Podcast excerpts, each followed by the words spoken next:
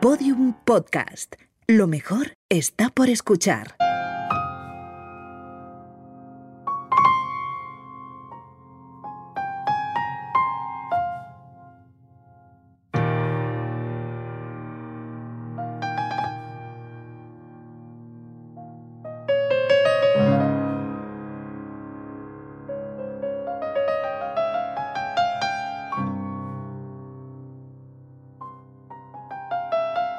Jerez de la Frontera.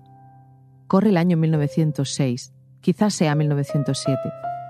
Lo que es seguro es que Ana Blanco Soto aún no ha cumplido 10 años y ya tiene claro que lo que más le gusta es cantar flamenco.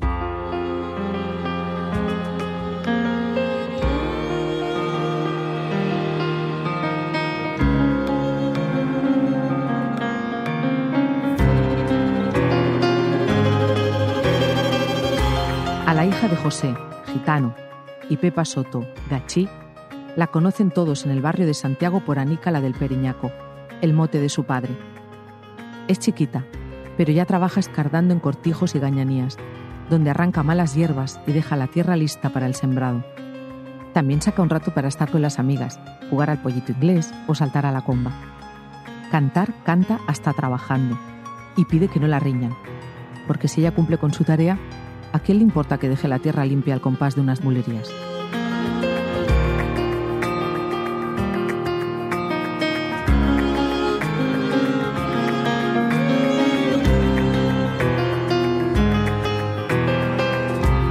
En la calle Nueva, donde nació Anica, todos conocen su habilidad cantando por bulerías, también por soleá, e incluso a pesar de su corta edad, por seguirillas, palo que aborda con un cuajo que asusta.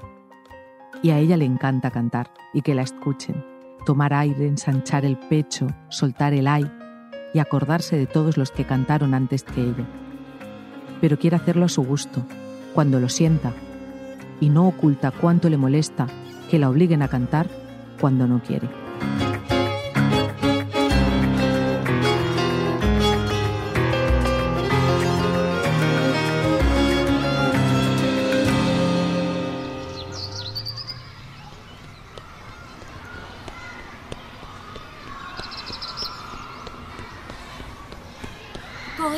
Coge la comba, Nica. Venga, Rocío, María, Lola, a saltar. Al pasar la barca me dijo el barquero, la niña bonita no pagan dinero, yo no soy bonita ni lo quiero ser. Tome usted el dinero y déjeme usted. Ahora tú, Lola, ¡Anica! entra. ¡Anica! Ven para la casa que te está llamando papá. Y ven corriendo, que ya sabe que se enfada.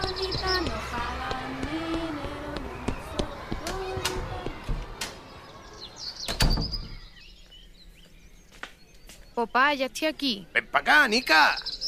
Ven a cantarnos una miajita, hija mía. Ojo, papá, ahora estoy cansada. Que cante, te he dicho. Que te oigan mis amigos, que estamos aquí a tan a gusto tomando un vinito. Y he dicho, vaya a ver lo que es cantar por bulería. Que canta mi Anica para reventar.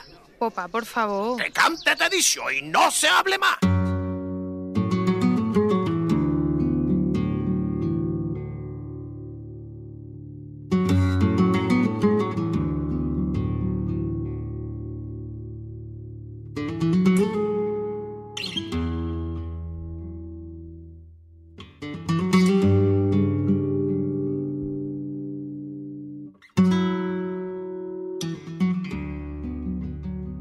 Así recordaba Anica su infancia. Se la contó, como el resto de su vida, a José Luis Ortiz Nuevo, en una biografía que lleva por título Yo he tenido muy buena estrella. En ese libro, tía Anica la Periñaca recuerda a su padre con mucho cariño, pero sin ocultar que siempre le había hecho cantar a su voluntad. Al leer el libro, no se aprecia rencor en sus palabras, solo la descripción de una costumbre.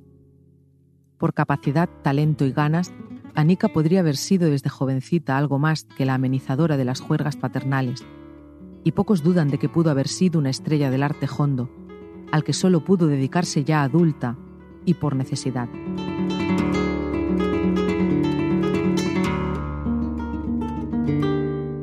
De eso es de lo que hablamos cuando decimos que el flamenco es machista. no solamente de números. Quienes dicen que las artistas han tenido vidas con más margen de maniobra que otras mujeres solo explican la mitad del cuento. Quienes se agarran al hecho de que la paquera cobraba más que Camarón de la isla, obvian el dato de que ella tenía más edad, más trayectoria y que era una excepción. Porque cantaoras, bailaoras y guitarristas, nacidas en el siglo XIX, en el XX y en el XXI, han recibido malos tratos que han quedado en el ámbito de lo privado, desprecios que nunca se cuentan en sus obituarios o en sus biografías, y un tipo de dificultades que rara vez han encontrado los hombres.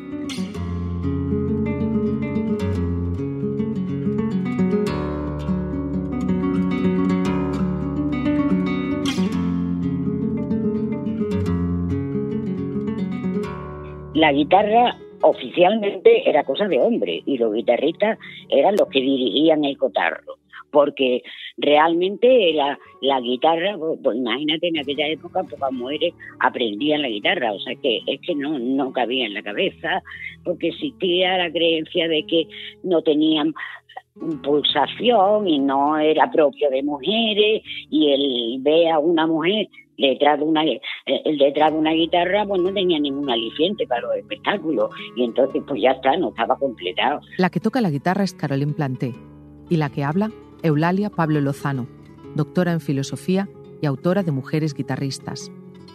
En ese libro hizo justicia a las pioneras que intentaron hacerse un hueco en el mundo de la sonanta.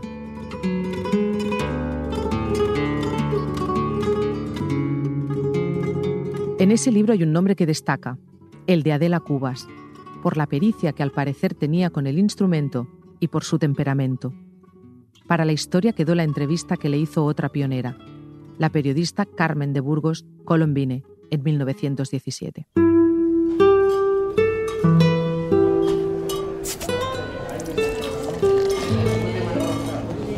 Yo soy muy fea y las mujeres feas en el teatro no hacen suerte por artistas que sean.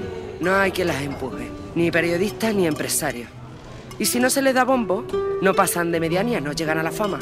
Con el trabajo solo no se hace una rica. Yo no me podía comprar nunca laja, ni siquiera un mal culo de vaso. Y pensando así, ¿cómo está dedicado usted a concertista? Por una afición irresistible. Desde niña me con locura la música. Mi familia era pobre y el único instrumento que tuve a mi alcance fue la guitarra. Pero tuve que aprenderla a escondite. Mi familia no consintió en dejarme seguir mi vocación hasta que la necesidad la obligó a ello y yo tuve que trabajar para mantenerla.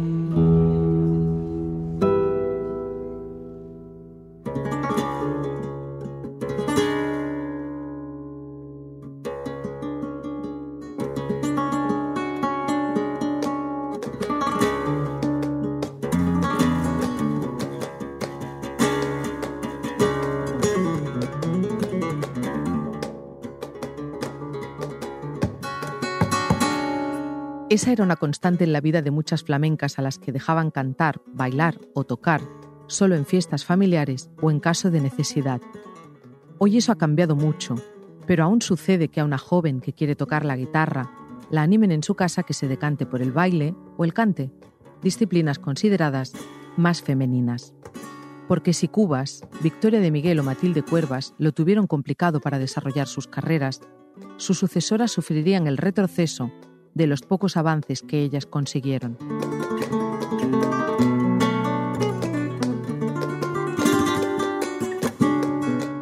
La culpa fue del modelo de fémina inspirado en la sección femenina. La mujer casera, ángel del hogar, dulce, madre y cuidadora fue el papel que la Iglesia reforzó y el que provocó que muchas chicas, a pesar de las ganas, no se plantearan dedicarse al espectáculo como medio de vida. Hasta que aparecieron las primeras figuras de la guitarra, Sabicas en primer lugar, o más tarde Paco de Lucía, la sonanta se consideraba un mero acompañamiento del cante y del baile. Eso, unido a los prejuicios de quienes creen que para tocar hay que tener una fuerza física especial, hacen que cuando se busca con ahínco un sucesor para Paco de Lucía, a nadie le venga a la boca un nombre de mujer. Está claro que ninguna ha llegado a lo que llegó el de Algeciras, pero también lo está que históricamente no han tenido las mismas oportunidades.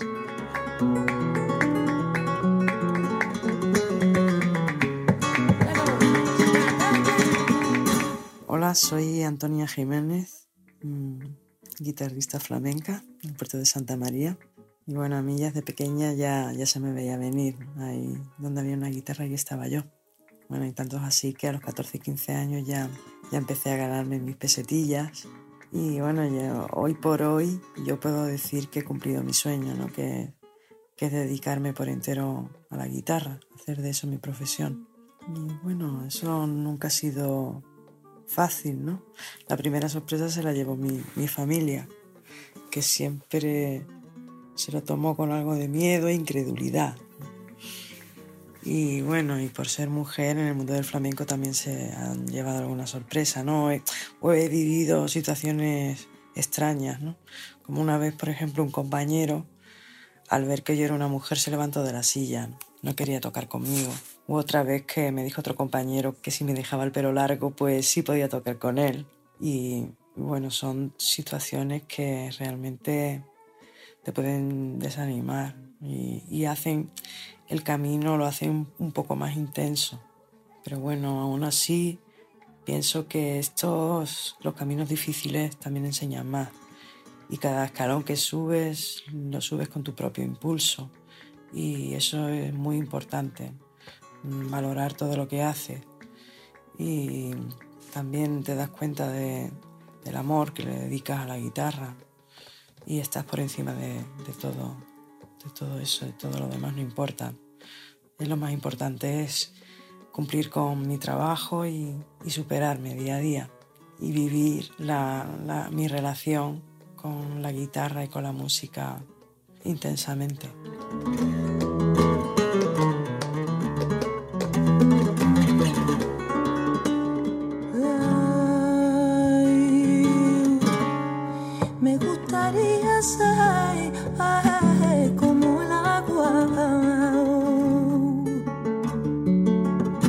Antonia Jiménez es una de las mejores tocaoras que hay en España. Cuando ella dijo que quería ser guitarrista, el dictador Francisco Franco ya estaba muerto, no su herencia. La historia de Antonia explica perfectamente que el lugar del que parten las guitarristas va unos pasos por detrás del de los hombres.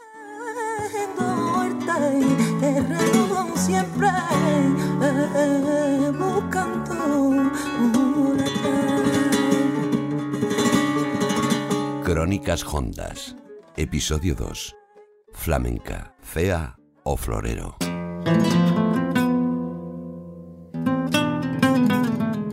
Las cosas empiezan a cambiar, pero las mujeres siguen recibiendo un trato diferente también en los juicios que se hacen sobre su trabajo. De un hombre que se sube a un escenario, es raro encontrar crónicas o reseñas que hablen de su figura, de sus ojos o de su pelo. Y sin embargo, es moneda corriente con las mujeres, Adela Cubas habla en repetidas ocasiones de su fealdad, porque sabe que es un hándicap. Así le explicó a Colombine por qué no consiguió una gira por América.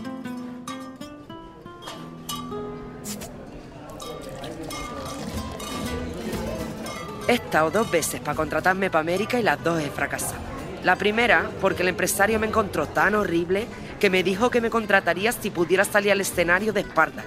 La segunda contrata me la quitó un perro. ¿Cómo es eso? Estaba formándose la compañía de varieté y yo recomendé al empresario, un señor Iglesias que me iba a contratar.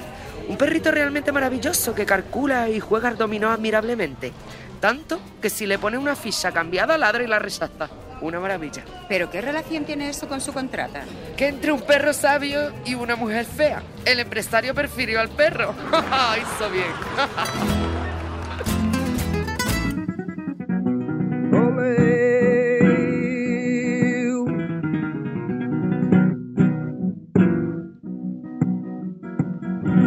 cara de rosa.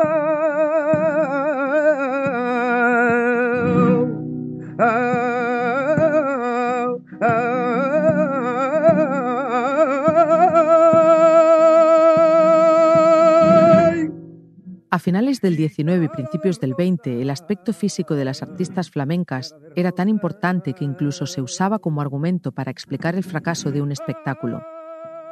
Queda claro en artículos como este de 1878 publicado en Le Petit Journal sobre una obra representada en París por la Compañía de Bailarinas y Bailarines Españoles del Teatro Real de Madrid. La señora Magdalena Sorel, la primera bailarina, es pesada y ha sobrepasado la edad en la que se puede seducir. En otro artículo sobre el mismo show, publicado en Le Temps, consideran que la obra es flojita por culpa del aspecto de las artistas. A duras penas se encuentran una o dos mujeres bonitas en el conjunto. Eso era a finales del XIX, dirán algunos. Pero veamos cómo se las juega el flamenco del siglo XX y del XXI. Habla Alba Guerrero, cantaora de Huelva y profesora en el Conservatorio de Córdoba.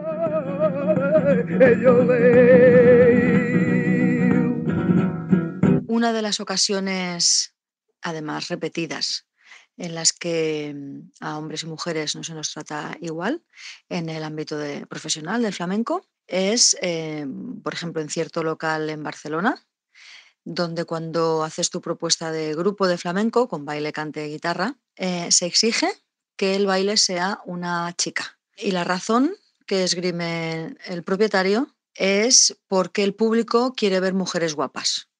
Entonces yo llevé una propuesta en la cual el baile pues lo hacía un hombre, un bailador, y me dijo que no, que de ninguna manera, que, que no, que no, que él ya me buscaba una bailadora. Y entonces me propuso una persona que yo no conocía. Eh, me dijo que esta chica estaba empezando, entonces yo le dije que yo prefería eh, trabajar con personas con las que yo ya tuviera el grupo montado, ¿no? por razones profesionales obvias. Bueno, pues mm, que no, que no había manera, que le daba igual que la chica fuera principiante, supiera más, supiera menos, tuviera experiencia, tuviéramos incluso experiencia conjunta trabajando, trabajando juntas, que por encima de todo eh, el público quería, quería una chica. Entonces yo dije que no, me, negué y dije que, no, que no, que yo llevaba a mi bailador. Finalmente accedió, pero dándome a entender que había sido un, una excepción. Y esto es una situación que se repite en este local habitualmente, pero otros ejemplos podrían ser cuando a las mujeres también se nos exige que cantemos y bailemos a la vez, o sea, que hagamos lo que se llama cantar adelante, hacer un cante festero adelante. Y esto en muchos tablaos también se nos exige, cosa que a los hombres no se les exige. Los hombres solamente tienen que cantar y ya está. Nosotros además tenemos que cantar y bailar. Además de, por supuesto, ir muy arregladas, con tacones, etcétera, ¿no? Y esto es mi experiencia. Una de ellas. Hay más.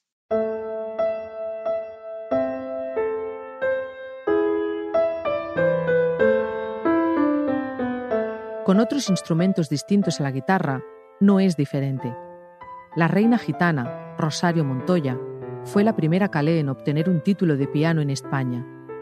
Hasta donde sabemos, sigue siendo la única. Pero ella nunca ha sentido el racismo en un oficio donde abundan los gitanos, pero sí ha sufrido el machismo. Ahora mismo yo, mm, porque como soy solista y concertista, sí que es cierto que yo elijo los cantadores y, y bueno, ellos vienen, ¿no? Pero a la hora de contratarme, o a contratar a una mujer instrumentista que no sea, sea, en el flamenco es o no eres bailadora o no eres cantadora, ¿vale? Ahora, como te dedicas a ser instrumentista, ellos siguen pensando en contratar a, hombres flamencos. Pero date cuenta que esto viene de hace muchos, muchos años, porque el instrumentista por antonomasia en el flamenco era el guitarrista y era hombre. Y yo creo que eso eh, está grabado, en verdad, mentalmente está grabado en los hombres quiero pensar así, yo no quiero pensar en machismo. En el baile, las cosas no son distintas. En una disciplina donde la parte estética tiene una relevancia especial, la bailaora barcelonesa Aina Núñez explica algunas de las exigencias estéticas y también algunos temores a los que no deben enfrentarse sus compañeros de baile. Luego hay otro tema relacionado con las exigencias estéticas, del que no se habla mucho porque es un poco invisible, pero no menos molesto, y es el tema de la depilación. Claro, nosotras tenemos que subirnos al escenario con las piernas impecables. Impecable significa sin pelos. Em, entonces, bueno, yo la primera vez que tuve una experiencia con ese tema eh, fui adolescente que eh, íbamos a actuar a Francia y, mi profesora cuando al levantar el brazo me vio que tenía pelos en la axila, ¡buah! se puso como loca. Yo era adolescente y bueno, y me ¿cómo vamos a, a, salir al escenario con esta niña, con esos pelos? Hay que ver, pero bueno, hija, ¿cómo no te has afeitado o depilado? Que esto no puede ser, uy, qué vergüenza. Bueno, se puso loca y tuvieron que conseguir una cuchilla para quitarme los pelos y yo, sin preguntarme a mí si yo quería quitármelos. y es algo que en ese momento no entendí, me quedé, me quedé muy sorprendida y me ha creado mucha inseguridad. Y yo estoy haciendo un esfuerzo por encontrar la belleza del pelo y cada vez estoy más cerca de eso. Y estoy intentando y empezando a subirme al escenario sin depilar. Sobre el temor y el deseo de quedarse embarazada, mm, pues eso da mucho que hablar y no solamente en el ámbito artístico, es decir, cualquier mujer que desee ser madre, ya no digo instinto maternal, porque instinto maternal lo podemos tener casi todas, pero otra cosa es que tú tengas ese deseo y lo quieras llevar a cabo. Para todas las mujeres creo que, que es dificultoso en la sociedad en la que vivimos, pero eh, creo que en el ámbito artístico bastante más, porque al no estar contratados mm, por la seguridad social no podemos pedir una baja por maternidad, que además es más larga que en, otro, en otras profesiones, porque el baile es una actividad de riesgo, entonces se entiende que durante los nueve meses de embarazo, o por lo menos ocho, no puedes bailar. Quizá puedes dar alguna clase, pero no te puedes subir a un escenario porque es muy agresivo para el feto. Eso por un lado. Luego, una vez el bebé nace, son cuatro meses por lo menos en los que tampoco bailas. Ya estamos sumando un año. Eh, para una bailadora la forma física es esencial. Entonces, un año sin bailar es como un guitarrista que deja un año de tocar. Pierdes muchísima técnica, muchísima seguridad, muchísima forma. Y además está la cuestión de que no estás en el mercado, no estás en el panorama, con lo cual se te olvida. Es que te lo tienes que pensar muchísimo a la hora de, de tomar esta decisión. En el ámbito laboral del flamenco, como en otros, aún hay hombres que ven normal hacerle proposiciones que nada tienen que ver con su trabajo a las empleadas. Así lo explica la misma Núñez. Y luego hay esta cuestión de las proposiciones. No voy a decir deshonestas, porque invitar a alguien a cenar o a tomar algo no me parece deshonesto, me parece imprudente en todo caso, porque una persona que trabaja contigo, que es un compañero de trabajo, pero que además tiene un poder o una capacidad de decidir si tú vas a seguir yendo a ese sitio a trabajar o no, que te invite un poco insistentemente a tomar algo, cuando tú a la primera ya le has dicho que no, a mí me parece que lo más prudente es dejarlo ahí, ¿no? Entonces, que te vuelvan a invitar dos o tres veces y saber que te llegue de otros lados la información de que no eres la única compañera a quien le ha pasado esto, claro, esto te, te genera una incomodidad en la que la consecuencia de esto es que luego te mesuras mucho en cómo te relaciones con el género masculino en el trabajo, con lo cual nos quita naturalidad porque uno dice, coño, si esta persona eh, se ha visto con, no el derecho, ¿no? Pero con el atrevimiento de, de, pedirte algo, es que a lo mejor y le daba a entender algo. Pero no, o sea, yo simplemente lo que he hecho es actuar con normalidad y esta persona mm, lo ha interpretado de esta manera. Pero esto, quieras que no, aunque tú quieras sentirte libre, te modifica y te, bueno, pues sí, te, te, limita tu libertad. Lo que cuenta el artista se puede escuchar recurrentemente en boca de bailadoras, cantaoras, percusionistas, guitarristas, que suelen citar siempre los mismos nombres de empleadores que se sobrepasan. Pero el temor a verse señaladas y a no conseguir trabajo hace que aún parezca imposible un mitú con nombres y apellidos en el flamenco.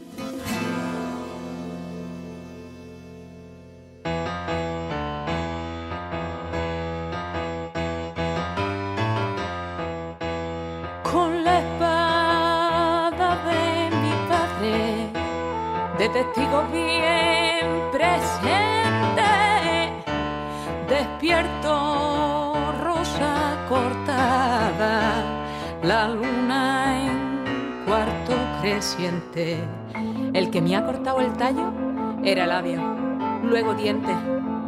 Le gusté potra salvaje y ahora me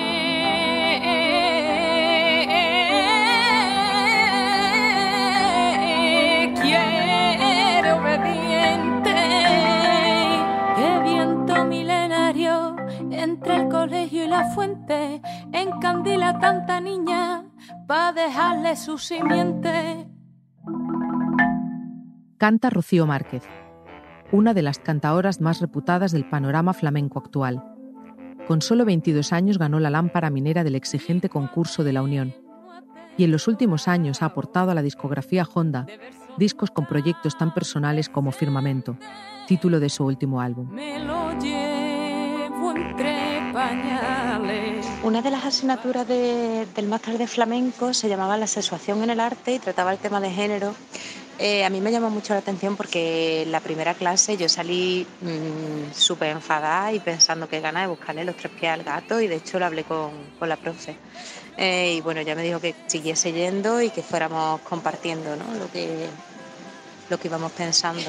Al cabo de dos o tres semanas empecé a darme cuenta hasta qué punto había normalizado e interiorizado ciertas conductas mm, que estaban muy alejadas ¿no? de la igualdad de género. Y recuerdo que, que uno de los días al salir de clase iba a una peña antes de, ese, de mi recital en esa peña había una charla, en plan conferencia, y justo antes de que empezara, pues vino el presidente al camerino y me dijo, ¿tú ya estás arreglada? Digo, sí, yo ya cuando queráis, yo por mí lista. Y me dice, bueno, pues entonces súbete la conferencia, eh, mientras hacemos la conferencia y así adorna el escenario. Y lo que me llamó la atención ahí fue que realmente si este comentario me lo llega a hacer unos meses antes y yo no hubiera todavía cursado mm, esta asignatura, probablemente ni me hubiera dado cuenta. Nada de lo que cuentan estas mujeres, todas en activo, tiene que ver con los números, ni con las cuotas o las letras del flamenco, escritas hace más de un siglo y reflejo de otra época que nadie pide borrar, sino recordar con ojos críticos. Lo que cuentan tiene que ver con sus vidas, con las condiciones laborales, con el respeto y la violación del principio de igualdad que, según la ley, rige en España. Porque lo de negarle a alguien dedicarse a la guitarra, el cajón o al zapateado es una historia de vida que, sospechosamente, apenas se encuentra entre los hombres que se dedican al flamenco.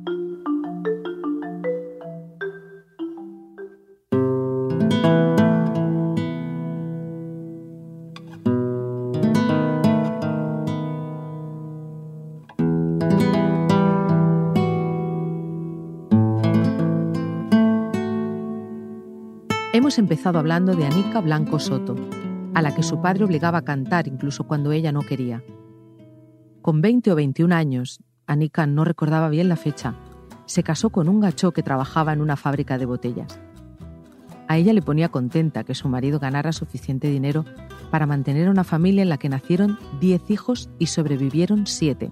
De ese modo, ella no tuvo que trabajar en el campo, solo criar, lavar y guisar. Solo.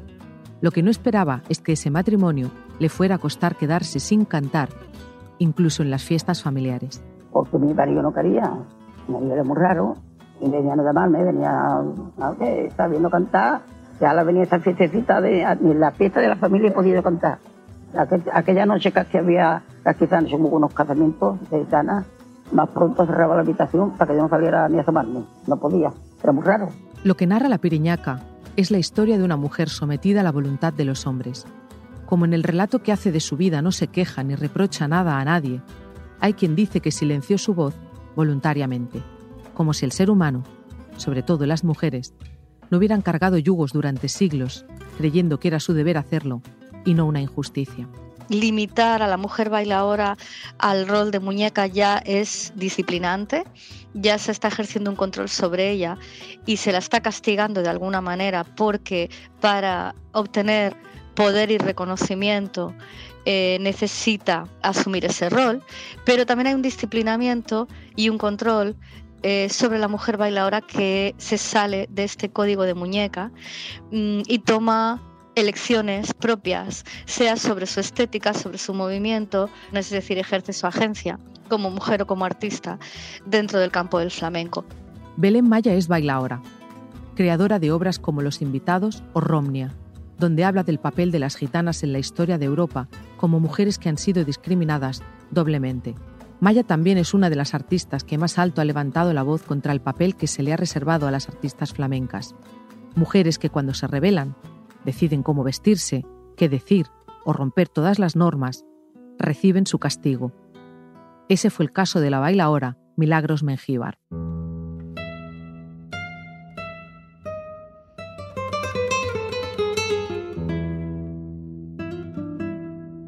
Antonio Pulpón era un manager en Sevilla mm, que ejerció una gran cantidad de poder sobre los artistas andaluces y nacionales en realidad, especialmente sobre las mujeres, sobre las mujeres bailadoras, porque había una clara necesidad de cumplir el código férreo, las normas férreas que este hombre eh, Pulpón mantenía en sus, en sus espectáculos ¿no? y en sus producciones.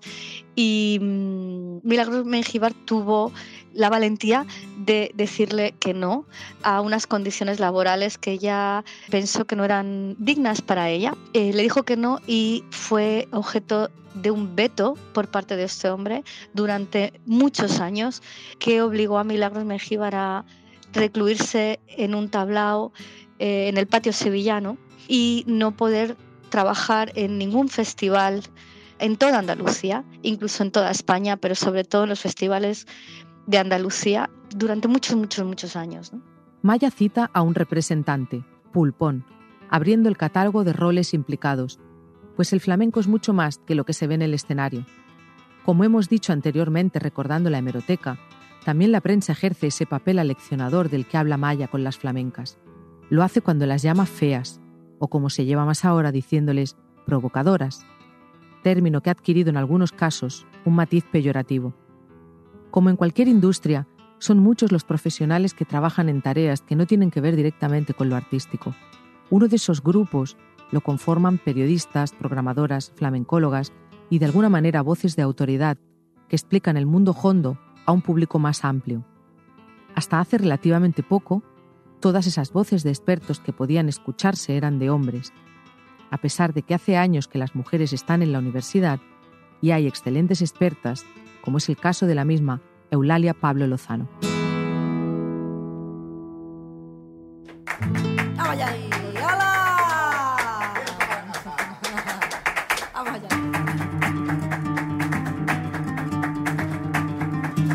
La condescendencia es una forma de achicar a alguien dándole el mismo trato que se le da a los niños. Es un recurso fácil, pero funciona. Por eso sigue siendo el comportamiento de muchos varones con las mujeres, también con las que se dedican a lo hondo, fuera de los escenarios.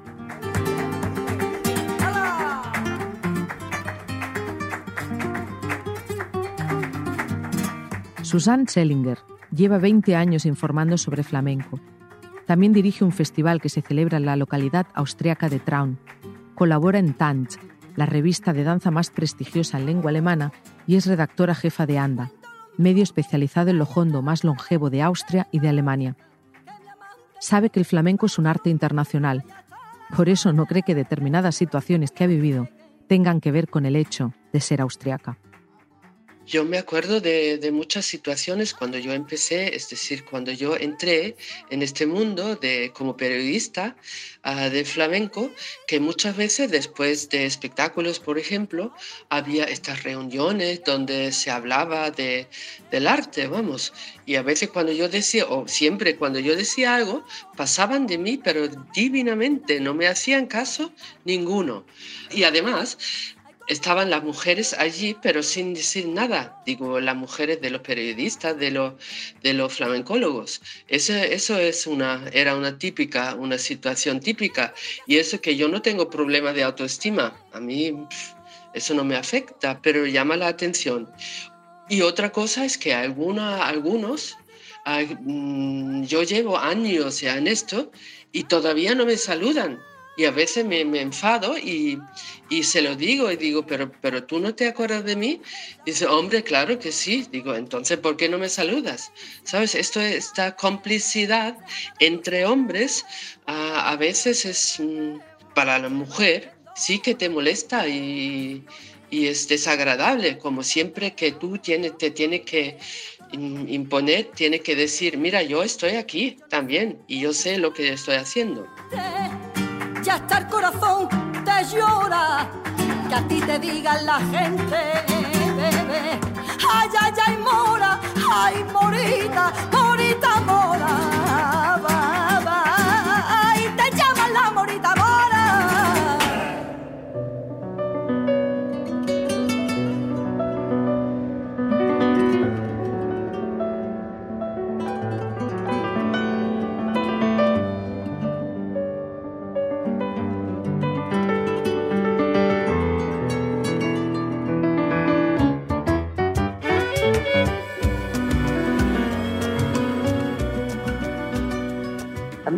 una cosa que siempre me ha gustado muchísimo, el cante de niña. Yo cantaba de niñito, así como están estos niños en el campo, mi familia, trabajando. Yo, como está esta niña ahora, pues estaba yo, yo trabajando. Y iba como una loca cantando por todos lados. Yo estaba canté mucho. Así que siempre cantando de niño. Tianica La Piriñaca falleció el 6 de noviembre de 1987. Cuando canto por Sigrilla, la boca me sabe La frase es suya y de lo más flamenca. Y apareció en todos los obituarios. Tampoco olvidó ningún periodista explicar que para cantar ese palo, Anica se inspiraba en sus penas reales, las de su viudedad y las de haber mantenido a siete hijos ella sola. Ninguno pensó, y si lo pensó no lo dijo, en cómo debió pesarle a Anica aquel silencio que le impusieron. Por suerte, José Luis Ortiz Nuevo la honró con lo más parecido a la verdad en aquella biografía en la que solo habla ella, incluso con su propio acento. Como de Tianica dicen todos que fue la madre y el padre del cante, y no se escatiman adjetivos para valorar su arte, algunos la ponen de ejemplo para negar que el flamenco sea machista. Lo hacen destacando su magisterio, pero negando su historia.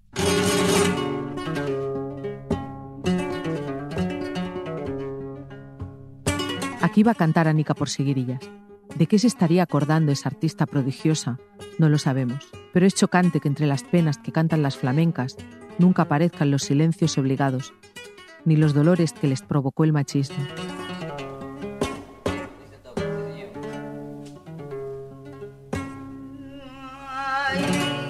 pero es normal. Las letras del cancionero también las cantaron ellas, pero las escribieron ellos.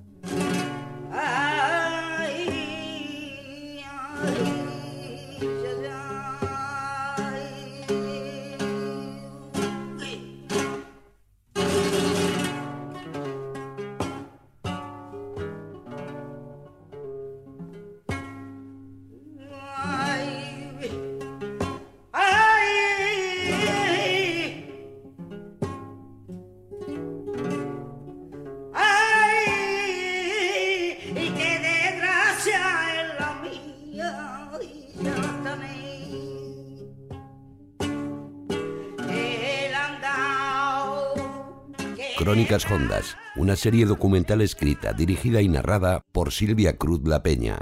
Producción ejecutiva, María Jesús Espinosa de los Monteros. Producción, Jesús Blanquiño y Jimena Marcos. Diseño sonoro, Elizabeth Búa. Con la colaboración especial de Radio Cádiz y Radio Sevilla.